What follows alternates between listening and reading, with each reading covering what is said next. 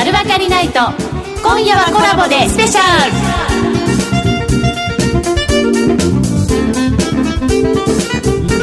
ル。ラジオをお聞きの皆さんこんばんは。金内彩子です。夜トレは今夜はお祭り。日経 CNBCFX 丸分かりナイトとコラボでお送りする。夜トレと FX 丸分かりナイト今夜はコラボスペシャルをお送りしてまいります。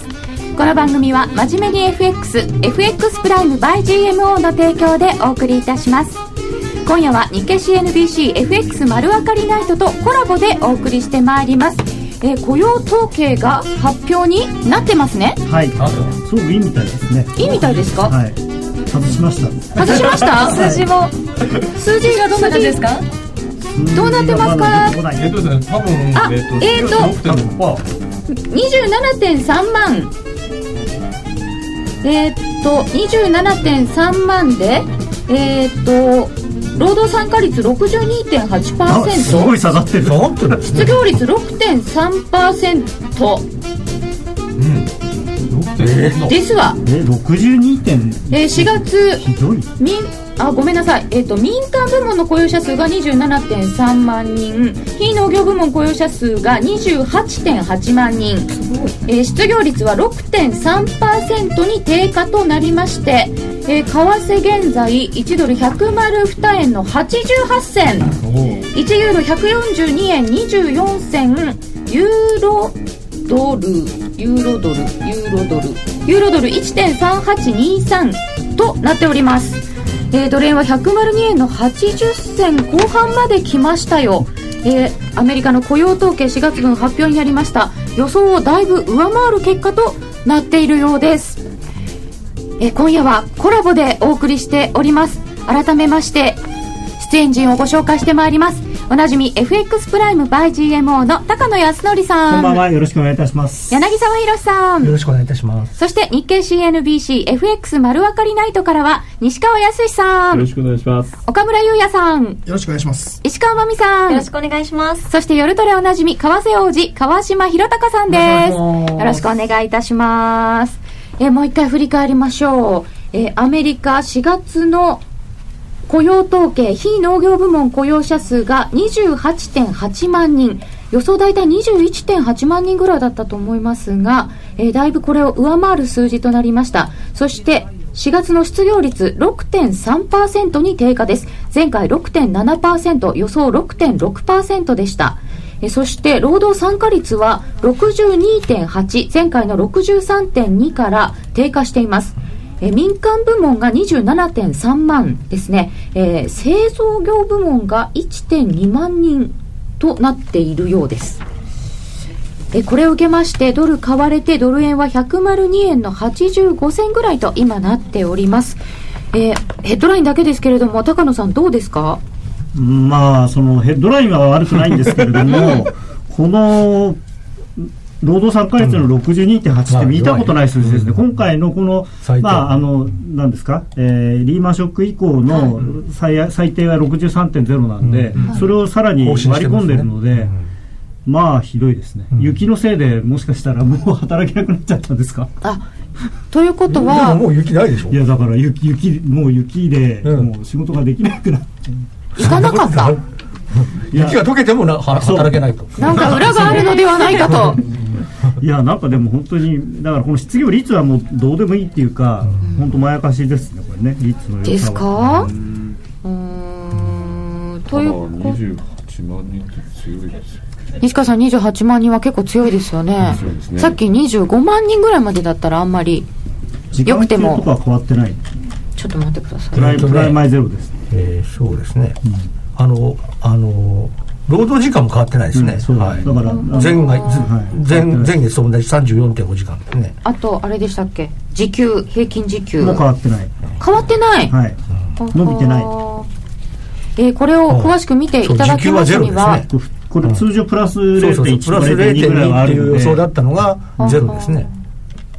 えー、皆様にもそういうのを見ていただくには、ね、総合すればそんな強くはないとかね、うん、そうですか。ノンファンペロールは強いけどっていう。あ不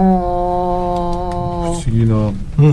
またやってくれたなって感じ、なんだかだからまあさっきのあの柳沢が一番当たってますよ。あの数字作ってるんですよ。僕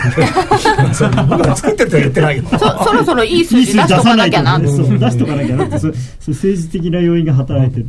ちょっとずつ下がってきましたね、うん、だからもう多分ここで終わりですよ、うん、ただ前月も前々月も一応情報改定されてますね、前月が19万2000だったのが20万3000前々月が19万7000だったのが22万2000すごいいいです。だから、えーと、暗算できないですけど22足す20足す28だからいくらだろう。24ぐらいになるんですかこれ平均で。23点いくつになるかなりいいでも結局これ見ると3月の数字なんかって予想通りじゃないですか。3月20万人の増加の予想だったのね、ああそうか。そうそう20万3000円改定すると大体予想通りになるよねってやつですか？改定して予想通りになってもしょうがない。まあ、ただ、あのー、今まで去年のパターンだと3月4月5月ぐらいっていうのはある程度予想通りの数字が出てたので、うん、僕もどちらかというと今月もある程度予想通りの数字なのかなと思ってたんですよ、はい、でも予想よりもかなり強かったんで、うん、ちょっと驚き。いやびっくりですよね、うん、そうすると例えばあのゼロ金利から、まあ、金利を復活させるっていうのは大体まあ来年の7月から12月と見てる人が多いようなんですがこんだけ良くなってくるともうちょっと早まるっていうんでしょうか。ただね、第一四半期の GDP0.1 っていうの見せられた後にこれ見せられてもなんかすごい。そうあの整合性取れないんですよね。うん。でも金利上がるのが早いかなっていう予想をし出す人は出てきそうですか、ね、でもね10年債ね0.5あ5ベーシスぐらいしか上がってないですね。今2.66 2.66、うん、低いですよね、うん、大したことないですね。一瞬2.69まで上がったみたいだけどまた戻戻っちゃってますねまあ、結局まあドル円ももう頭打ちかなっていう感じかもしれない。です、ね、えー、今102円の85銭ですから、まあ、これ3円は乗らないんでしょう、うん、これ一瞬103円突っかけてますかね、うん、97ぐらいですね。97ぐらい。で、うん、一旦そこからちょっと戻ってきているピコンの状況。ピコン中 ピコン中ですか今？そうです、ね、このままいくと5月の高値がこれになるかもしれない、うん、あえー、今5月って出てきましたけど5月相場なんかよく Sell in May っていう言葉が一人歩きしているのでいっぱいいただきますよね今年も Sell in May はあるんでしょうか、ね、 Sell in May の話は多いですね。ただ、もうそれ以外にも実はね相場格言はいろいろあるからその Sell in May だけにとらわれない方がいいっていう意見も聞こえてくるし、うん、今年はなんかちょっと違うみたいですよね。どうなんでしょうか？いやなんか少なくともドル円は Sell in May な感じがドル円しますか？若干します。株もというのは僕は先週ですか？のオバマさんの来日とそれにまつわる TPP 交渉で僕はちょっと当面もう上の目はなくなっちゃったのかなというふうに思ってるんで、はい、でもこんだけ煮詰まってきたところにもしも下っ離れたらかなりいきませんか？いや、それが割とじ、なんか、なんかじゅ、じゅくじゅくって感じなんだかね、ドル円はね、やっぱりね、動けないんだと思う。んです動けない。動けない、うん、動かないんじゃなくて。うん。それは。だから結局下がって101円台とか入ってくると日本の投資家とかが買っちゃうんですよね、うん、機関投資家とかが。あと輸入の決済とかどうしても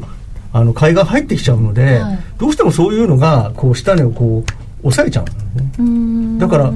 でファンドがね今年全然元気ないんですよでどこのファンドもみんなうまくいってないらしくて、それでリスクが取れないから逆にじゃあ今今更ねドル円売って円買いで攻めようなんていうやつもあんまりいないみたいですよ。そうするとね円をね買う人ってそんなにねいないんですよね、残念ながら。買う主体がいない、まあ、ただ株が本格的に下がりだすと、まあ、そうなれば、まあ、今ヘッジを外さなきゃいけないって話が出てくるから、まあ、だから株次第っていう部分はあるかなっていう気がしますね。岡村さんどうですか、はい、まああのーセロインメイかどうかとかっていうのは、まあ、あれ格言なんで心構えの話じゃないですか。まあそういう傾向があるんで今まだ4月なんであ5月5月になりました。5月なんで準備していきましょうみたいな。収録かみたいな。そうなんですよ。収録かと雇用統計。雇用統計。実況してる。事前に分かってる。すごい。そうですよね。心構え QE1 と2が6月に両方とも終わって、うん、その手前の5月からアメリカ株下がったから Sell in May はその結構当たるねみたいな感じにはなってはいるし去年5.23の日本株の急落の日が5月にあったんで、そういうのもやれますけどそれでいくとあれ9月に戻ってこうみたいな感じですよね。で今回9月の方がその今のか形で縮小テーパリングしていくと、うん、QE3 停止的なタイミングが10月ぐらい。そうなんですよね。でそのまあ1か月前ぐらいから株調整入るんで、うん、9月が戻ってこいのところが、うん、まあ注意みたいな。ここ4年間の Sell in May って、うん、あの6月で QE1 とか2が終わるよっていう話の5月でしたよね、だから今回9月っていうのはあるかもしれませんね。なんかこう危機感みたいなのが投資家にあるから、やっぱりそれは覚えておいた方がいいとこかと思いますね。なるほどでも本当にあれですよね。株を見てるっていう人川島さん多いですよね。今回ドル円でも、うん、多いです多いです。米株下げちゃうと怖いよねみたいな、うん、あのー、株のユーザーさんも為替を見るようになってきてるし、そうですね、あのー、両方がちょっと行き来してる感じが出てきてますね、うん、両方見ないと分かんないっていうようなこともあるんだと思うんですけどね、えー、特に本当に連動性が高かったりはする部分もあるじゃないですか、あの日中の取引時間中でも。やっぱりだから必ず両方見ておくっていうのは私たちも心がけてますね、そうですよね。西川さんそうすると米株っていうのはまあもともとはアメリカ景気なのかもしれないですけどどうですか？ですね。私は底堅いとは思うんですけども0.1はもう予想外っていうかちょっとあの目がおかしくなったのかなっていう感じがありますけど まあ、多少改定されるんだろうと思いますしその後は底堅いのかなというふうに思います、うん、そうするとやっぱりあのフィッシャー副議長あたりはあの予定通りと思ってたけどもやれるうちにまあ、金利機能っていうのをできるだけ早くつけた方がいいやろうっていうふうな考えは持ってますからそれが FOMC の中で多数派になってくるとさらに強まっていくっていうんですか。あのテーパリングがあのそのまま続くと思うんですけどもその後のあのゼロ金利期間っていうのが短くなってくる。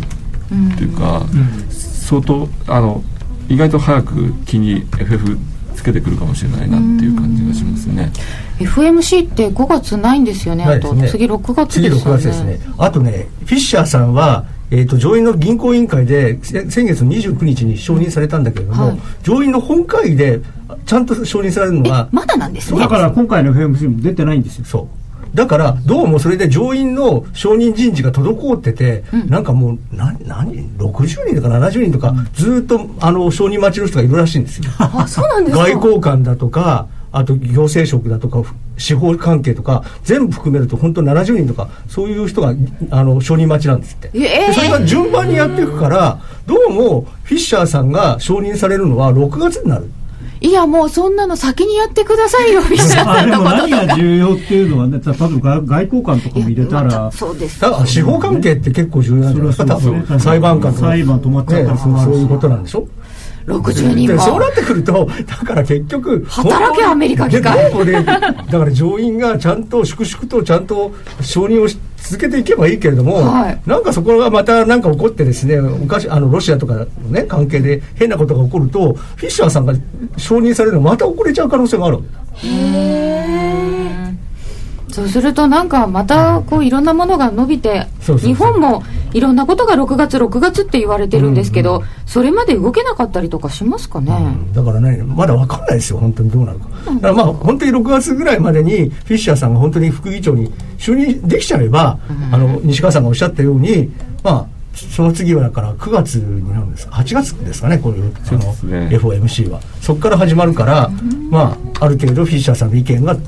こう強まってきて、まあ、テーパリングは、まあおまあ、10月か11月に終わるけどその後の利上げ開始時期をもっと早くしろっていう話議論になっていくかもしれないですね。そうですね。あの FOMC のメンバー今回高派が多いですしで、まあ、就任してないんですけど、まあ、副議長的に、まあ、使われてますよね、うん、そうするとうんあのアメリカの FRB だと議長と副議長が喧嘩するっていうのは結構あるんですよね。そうですか。あります。それで相当深刻な事態になったりするんですけども、はい、今回あのイエレンさんもすごいあの大変な人なんですけど、フィッシャーさんはもうまああの。うん、逆にオバマ政権が受けてくれるかどうかを心配するぐらいの大物ですから、ね、あの逆でもおかしくないくらいの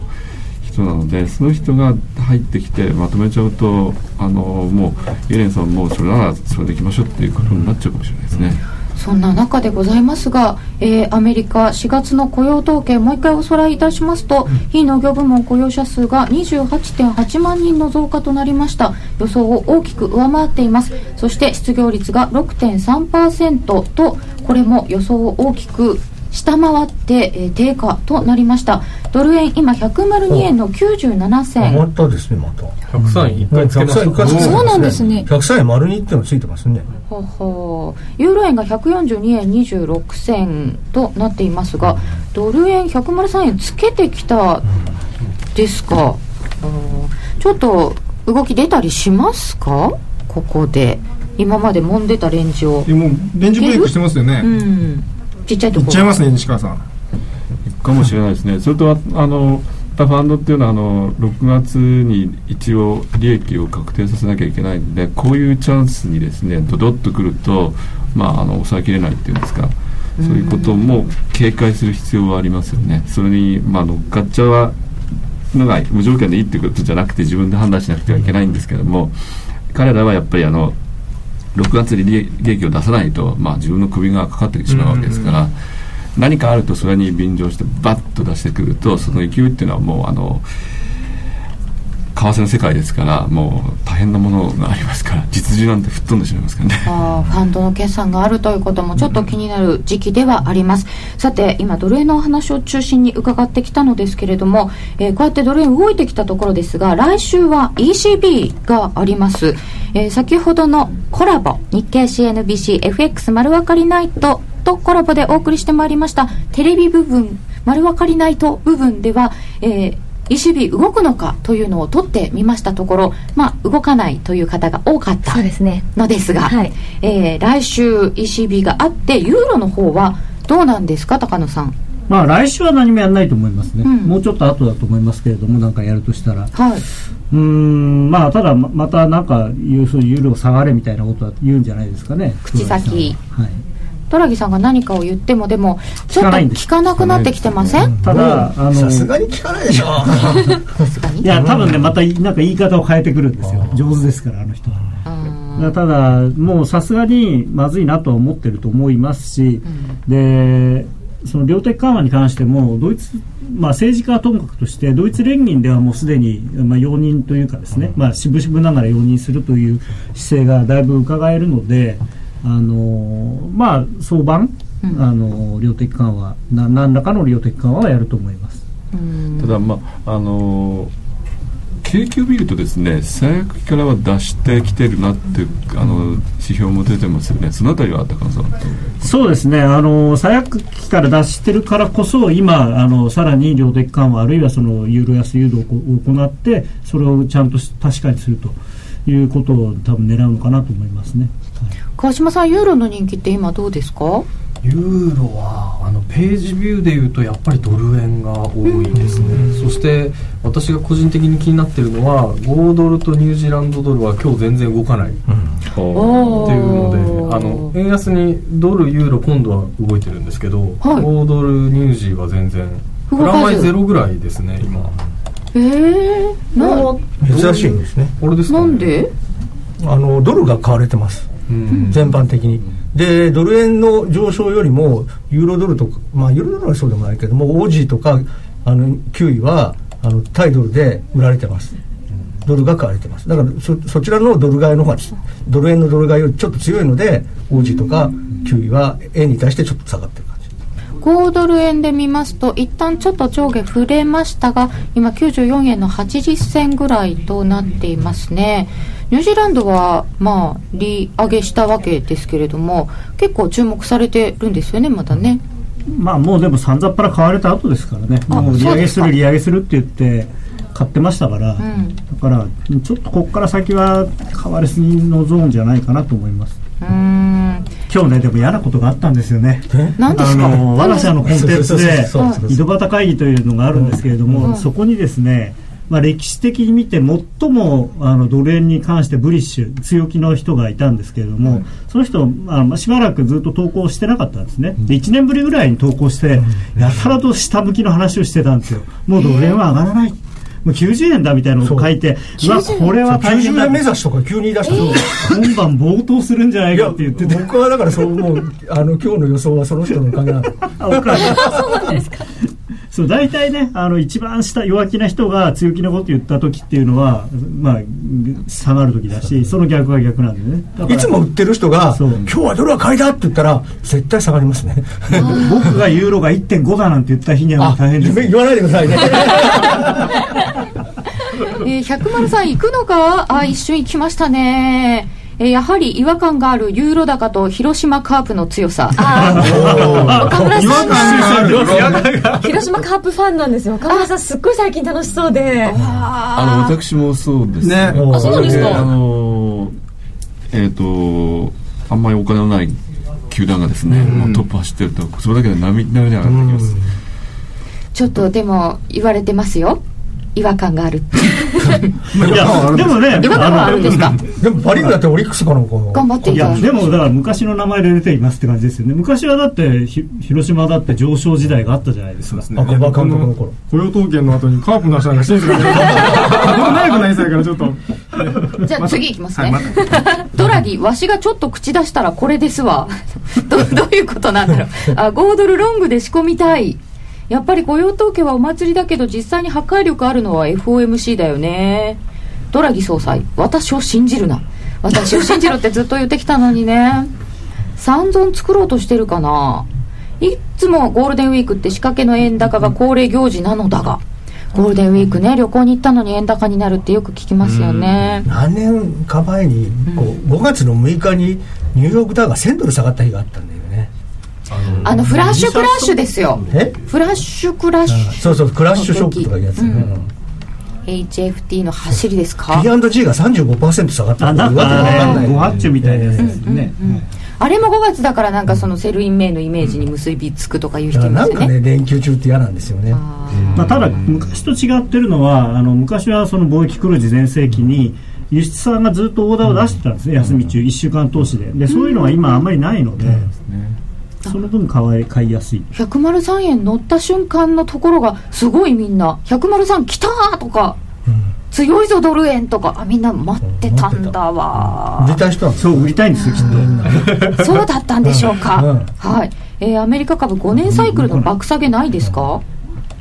うん、いやアメリカ株は危ないと思いますけどね。まあ、だからその西川さんがおっしゃってるようにフィッシャーさんの動向で次第で利上げが早くなるんじゃないかっていうあのー、感覚がねどんどん強くなっていけばきっと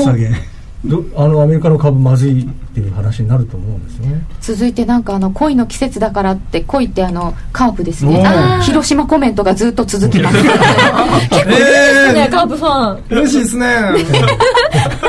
今日一番嬉しそう。心の声が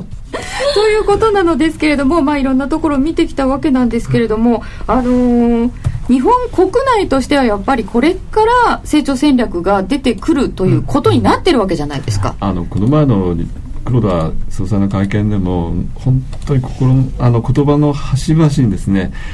とにかくもうここまでやったんだからあとは、バトン渡したいそう成長戦略でまともなものを出してくれと、今出てるのはもう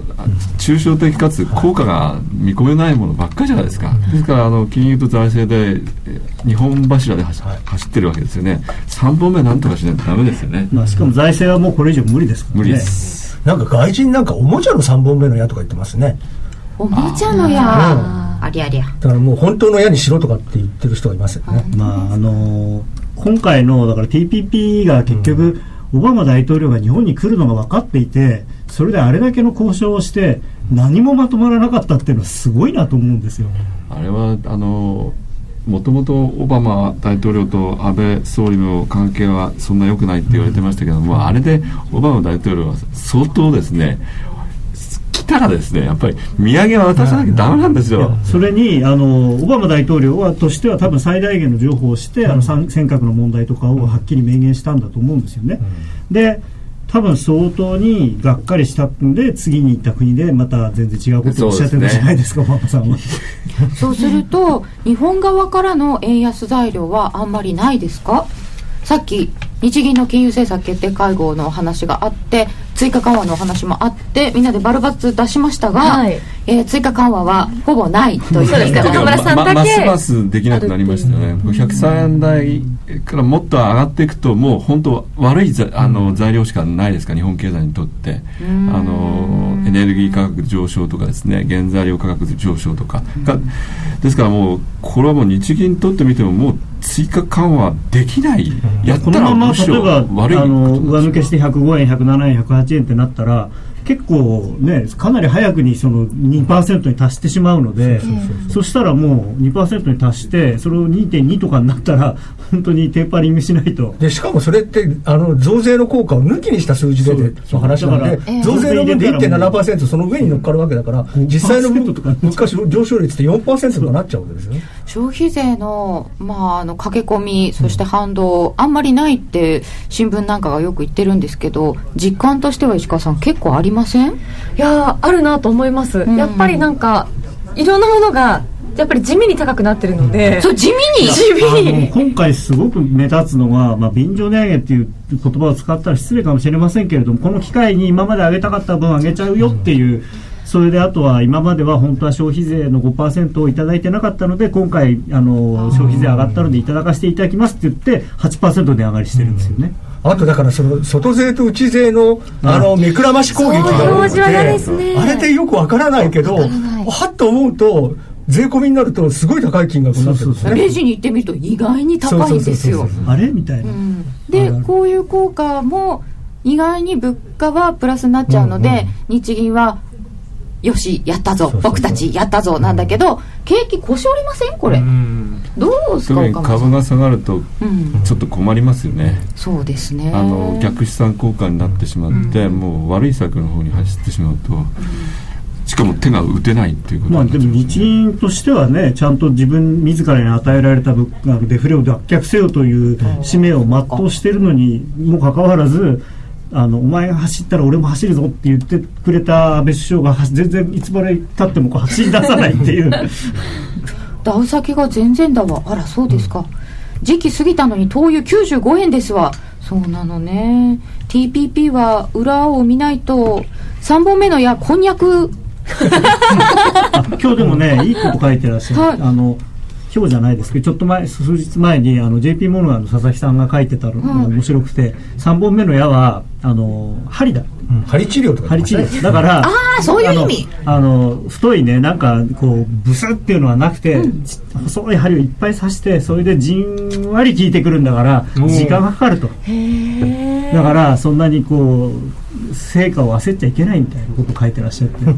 えっと私は逆だと思いますね。あのここで徹底的なんですね。例えばですよあの農業を開放すると、もう好きな人はもう会社もが農業に参入してもいいし、もう個人もあの組織作ってですね。あの参入してもいいとかね。もう徹底的に農業を開放しちゃうと。あの全中の人には悪いかもしれないんですけどもう閉鎖市場じゃないですか。あそこがもうあの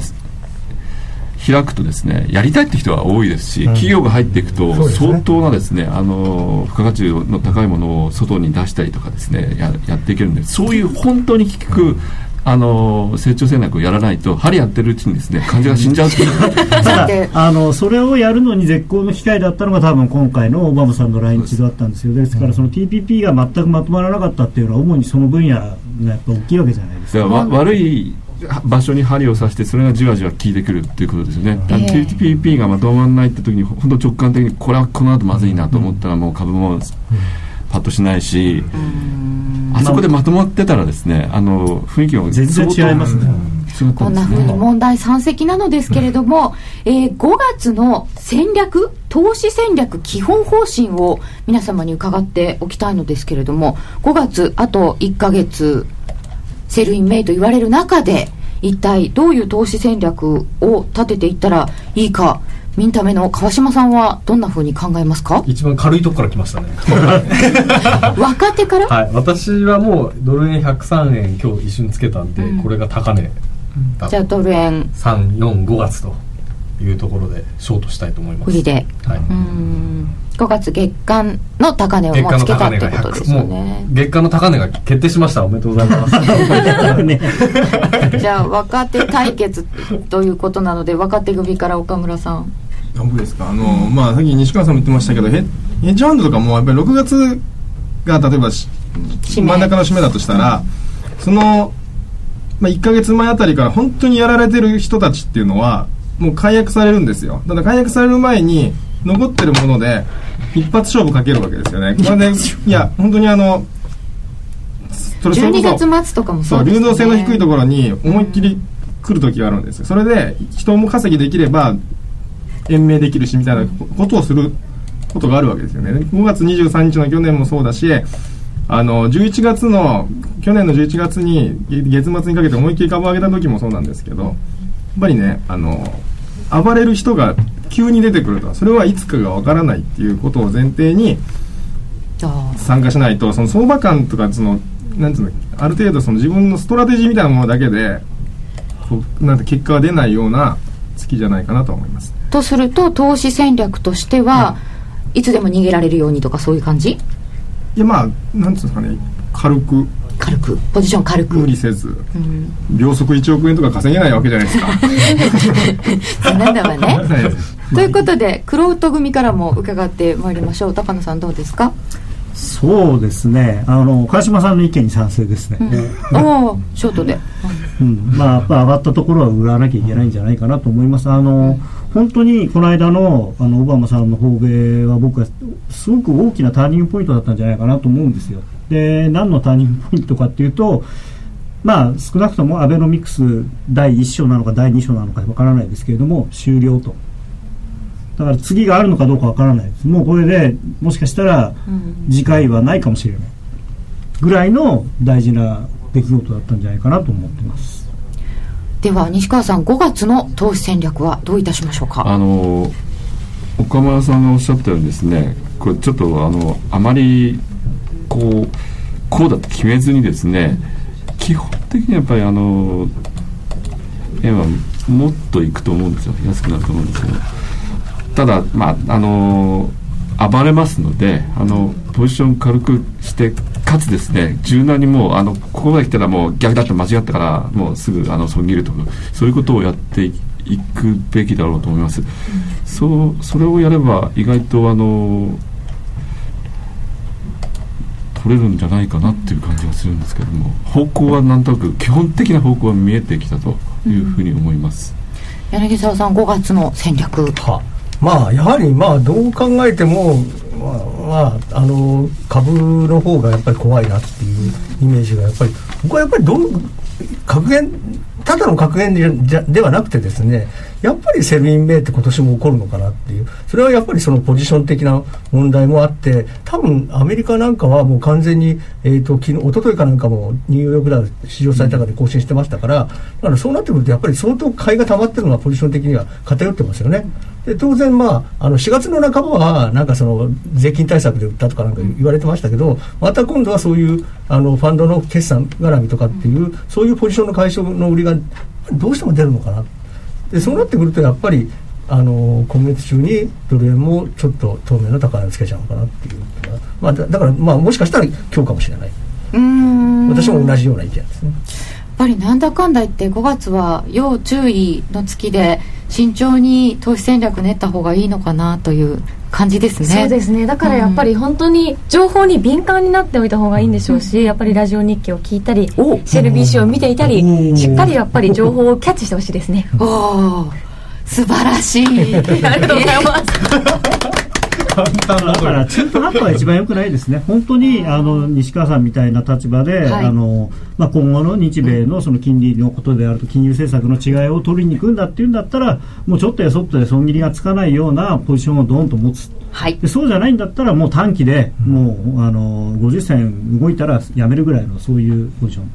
中途半端が一番よくないと思います。はいここまでは雇用統計をみんなで一緒に過ごそうでした。この時間で岡村さんと石川さんとはお別れとなります。えー、岡村さん、石川さん、2回目のコラボいかがでしたでしょうか？なんかあの、また前回とは違った雰囲気で、うん、結構なんか、面白かったです、まあ、前回は前回で面白かったんですけど今回は今回でやっぱりこれだけ雇用統計の数字が出て動いたっていうのもあるんですけど、また違ったウルトレの魅力が発見できました。ありがとうございます。ありがとうございました。今日はギャーでしたね ピコっていうより結構ギャーでしたね。今日、いや今日ピコピコが見れてよかったです。これだけいいっす逆に言うと28万人でこの程度っていう感じですけど。いやだからこの間のあれと同じですよ。0.1%なのに100人割らないっていう。のと同じですじゃあそれはまた後で激論戦わせてください。この後は FX をもっと楽しく花子のミラートレーダー体験記、そして2014年反省会改めて今年の相場大予測をお送りしてまいります。ではここで一旦お知らせです。聞き手の心に語りかける説得力のあるナレーションを学ぶ。響きの良い美しい日本語で話せば思いは自然に伝わります。言葉の素晴らしさにさらに磨きをかけてプロのナレーターにチャレンジしてみませんか？ラジオ日経 CM 番組ナレーターカレッジではただいま6月生を募集中。スタジオでの無料体験レッスンにぜひ一度ご参加ください。お問い合わせはナレーターカレッジをインターネットで検索ホームページからどうぞ。気になるレースが今すぐ聞ける。ラジオ日経のレース実況をナビダイヤルでお届けします。開催日のレースはライブで3ヶ月前までのレースは録音でいつでも聞けます。電話番号は0570-008460 0570-008460 0570を走ろうと覚えてください。情報量無料かかるのは通話料のみ。ガイダンスに従ってご利用ください。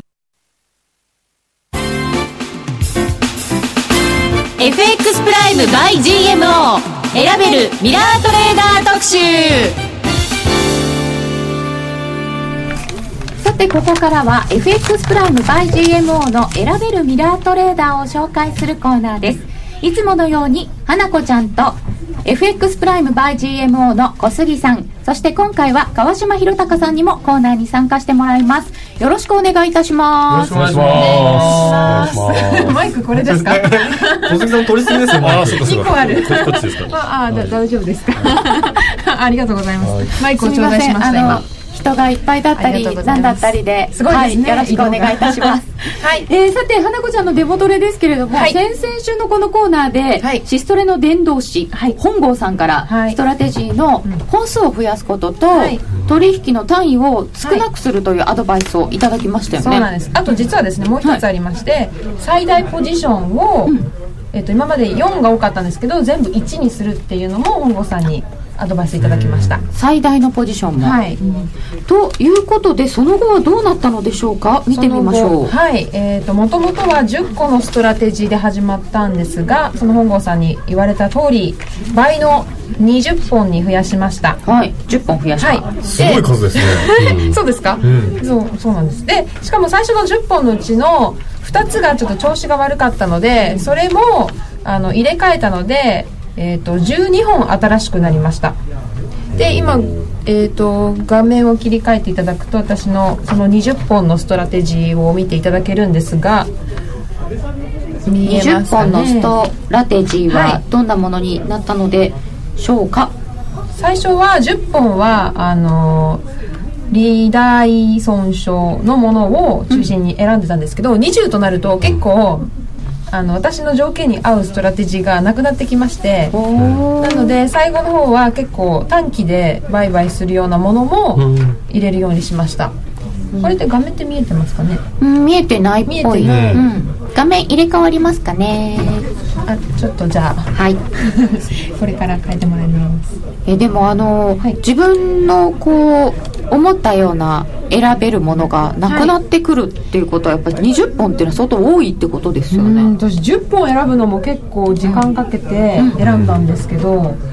これ通貨ってはい。ばらけさせるようにみたいなはい言われましたなるべく偏らないように。でも、うん。20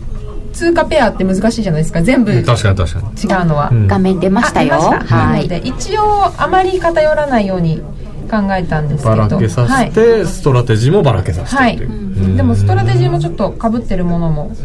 あります。でもう結果言っていいですかね、はい。見えましたかね？見えました。見えました。見えました。そのこの青いのが新しく入れたものです。はい、はい。ゴールデン FX とか。そうです、はい、で結果がですね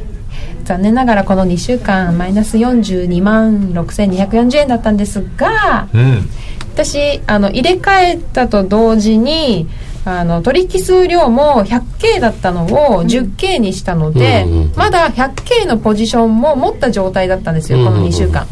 なのでそれが決済された分が結構大きくって、ね、金額的にはちょっと大きくなっちゃったんですが一応内訳をご紹介しますと、こんな感じです。なのでサードブレインの5ドルドル。すいませんとかはまだ 100K の時ですね、前のが残っているでも時間を考えると、はい、大負けはなくなりましたかね？うん、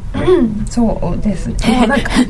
そうそうそうとも言えない。ちょっとお茶タイムしましょうか。か入った。はい、大負けはしなくなったからね、だいぶこう血の入れ替えができたんで、よかったんじゃないかなと思うんですよね。うん。ただやっぱりこのここからプラスに向かってどう立て直せるのか、逆襲の花子ちゃんと行きたいところなんですけど、はい、川島さんアドバイスをいただけますか？私も実は私もミラートレーダーあの、うん、やってらっしゃる。利用者で、あの今先月はやっぱり豪ドルでやられちゃったストラテジーが多かった、うん、私も含めて なんですけどあので自分の裁量の方は豪ドルロングで豪ドル円ですね、ロングだったんですけどストラテ私が選んでたストラテジーからするとやっぱ豪ドル円のショートが多くてなのでまあお財布的にはバランスが取れたんですけど、ミラートレーダー的にはちょっとそっちがマイナスだったなというところがあったので、結構通貨は、ストラテジーも重要だけど、通貨も重要なんだなっていうのはちょっと実感した月でしたね。通貨分散されている、分散私はちょっとしてますけどそんなにしてないかもしれないですね。なんでさっきのお話聞いて、はい、今ね10本ぐらいですね。あそうなんですね、うん、ストラテジーが10本ですか？ストラテジー10本です。通貨もうちょっとかぶってた気がします。はなちゃんのは通貨は結構いろいろでしたよね。えっ、とですね、あのミラートレーダーの取引画面に行くと、あの円グラフで分かりやすいのがあるんですけど、ちょっと今用意していなくて、でもそうですね、うんかぶってるものは。パッと見ないです。あ、まあ、ドル円が2個あったりとか、でもかぶってても23個ですね。20個の中でも。うん。もう本当にな何かが入ってはまってしまうとその5ドルでやられるみたいなのは。そうやられるパターン。やっぱり最大ポジションが4の場合は、うん、それがこう出ちゃう可能性が高くなっちゃいますよね、ね、プラスに行けばいいんですけど、うん、マイナスの時に4つのポジションで全部マイナスになっちゃうとちょっと大きいダメージになっちゃうのでそこは最大ポジションは 1って設定することができるのでそうすることでまあ、プラスになった時もあの4倍にはならないんですけど、うん、損をなるべく抑えるという意味では、うん、最大ポジションの設定も重要と本郷さんから言われました伝道師のアドバイスに従った会話じゃありましたね、はい、そうですね。ちょっともうちょっとこれで様子を見て、うん、はい。行きたいと思います。はい、さて FX プライム by GMO の選べるミラートレーダーに興味を持ったよという方はラジオ日経夜トレの番組サイト右側のバナーをクリックしてください。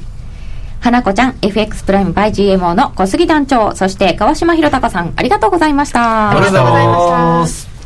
今話題のシステムトレード選べるミラートレーダーが FX プライム by GMO でもついにスタート選べるミラートレーダーではストラテジーと呼ばれる運用実績の高い投資戦略を選択するだけで24時間自動で売買、収益チャンスを逃しません。また、為替のプロが厳選したストラテジーのパッケージ、ストラテジーパックも多数ご提供しております。システムトレードを始めるなら、FX プライム by GMO の選べるミラートレーダーをご利用ください。株式会社 FX プライム by GMO は、関東財務局長、金賞第259号の金融商品取引業者です。当社で取り扱う商品は価格の変動等により投資額以上の損失が発生することがあります。取引開始にあたっては契約締結前書面を熟読ご理解いただいた上でご自身の判断にてお願いいたします。詳しくは契約締結前交付書面等をお読みください。ソニーの卓上ラジオ ICF-M780N は好評発売中。デザイン操作性もシンプルなホームラジオですラジオ日経のほか AM、FM が受信できますお休みタイマーと目覚ましタイマー機能付きで価格は税込1万800円送料500円お申し込みは0335954730ラジオ日経通販ショップサウンロードまたはネットショップサウンロードまで。CD 金井さやかの90日で仕上げる TOEIC テストステップバイステップコーチング好評発売中。500分にも及ぶ音声ファイルとボリュームたっぷりの PDF ファイルを1枚に収納。しっかり確実にテストに向けた指導を受けることができます。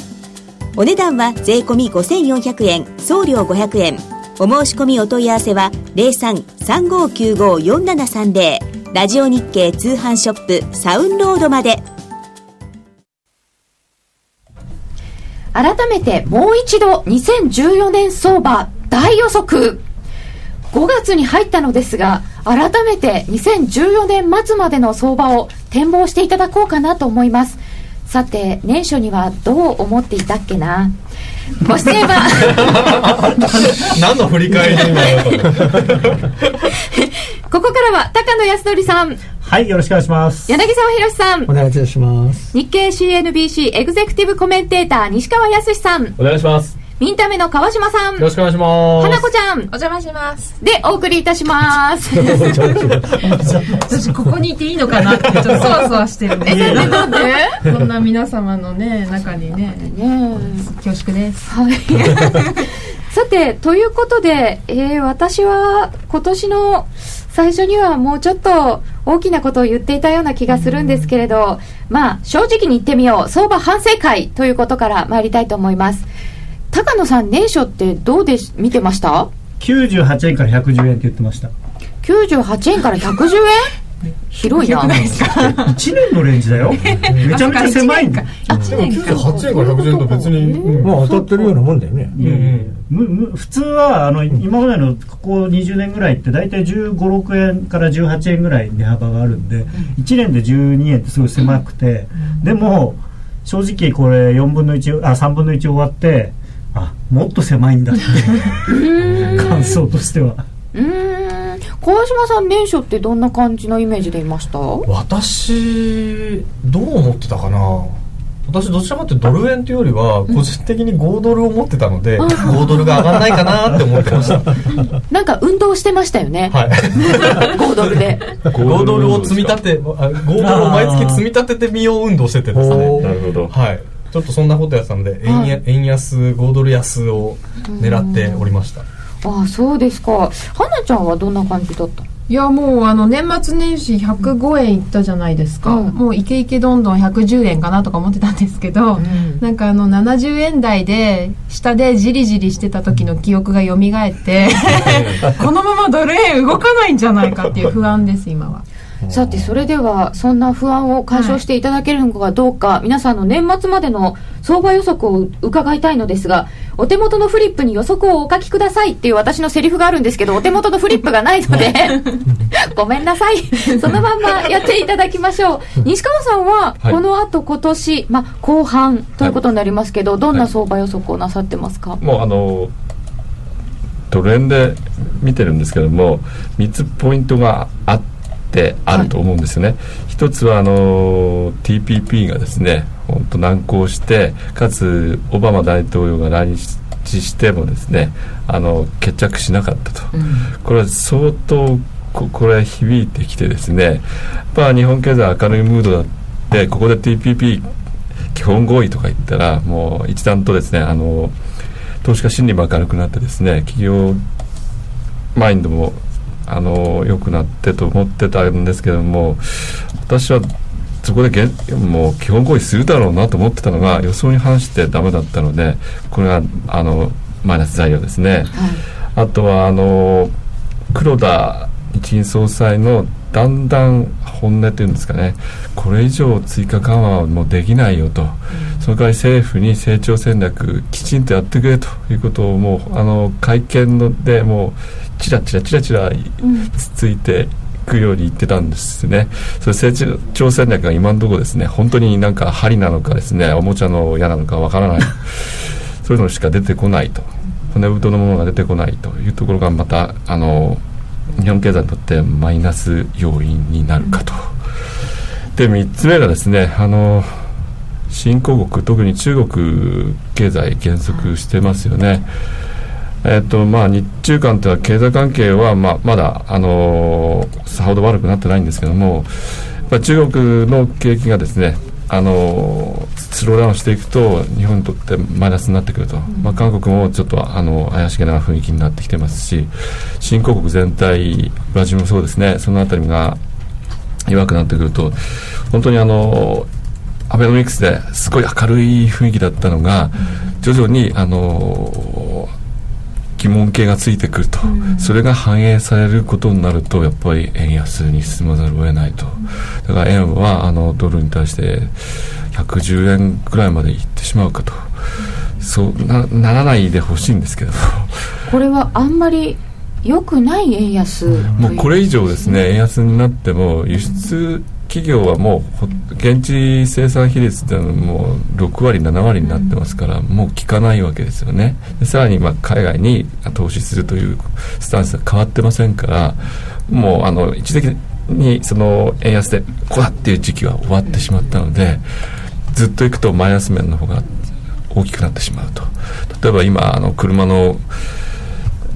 車に乗ってガソリンスタンド行くと、目を向くような値段ですけどもこれがますます高くなるとなるという感じですよね。そのコストプッシュインフレっていうんですか輸入インフレっていう悪いインフレですね、日銀は目標を達成したけども日本経済がダメになったということになると本当まずいなと。そうすると年末に向けては110円ぐらいの円安ということですね。そうですね。あのその過程では本当追加緩和どころじゃなくてですね、むしろですね、例えば110円になったらですよ、日銀ってどうどうすりゃいいんだと。どどうするかと。まあ70円台でしこたま買ってますからねどうリグったらいいんじゃないですか。それポジションですか？いやあまあ8兆円買ったでしょ、うん、75円台の時にね、まあ、国の利益になるからそれはそれでいいんでしょうけども、うん、ちょっとジジレンマっていうか我々がやったことは何だったんだろうみたいな感じになっちゃいますねそうですね。ちょっとどうどういう意味で捉えたらいいのかその110円っていう感じはしますが柳沢さんはこのあと今年はどういうふうに見てますか？私はそのさっきのあの、ね、年始あの年始めのね、はい、予想の話であの時は確か93円108円とか言ってたような気がするんですよ。で私はあのアベノミクスのそのじゃなくてこの増税のね消費増税の反動で相当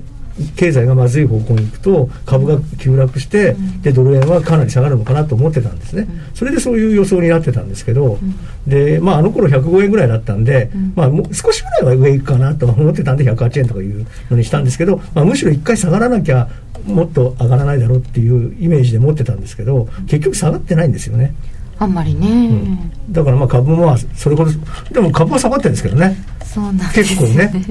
まあそれでもまあ1万4000円割ったのはまあほんの一瞬ぐらいしかないから、それほど大したことは今のところないのかもしれない。でまあこれからやっぱりまあ株がちょっと下がるとやっぱりどうしても外外国人投資家は、えー、日本の株を買うのと同時にドル円を売ってヘッジするっていう、あのコンビネーションのポジションを持ってますからやはりまあ株が日本株がこれ以上また下がっていくようなことがあればどうしてもドル円をまた売らなきゃいけないポジションも出てくるのかなって。そうなってくるとやっぱりもうちょっとドル円ここからなかなか上に行く可能性って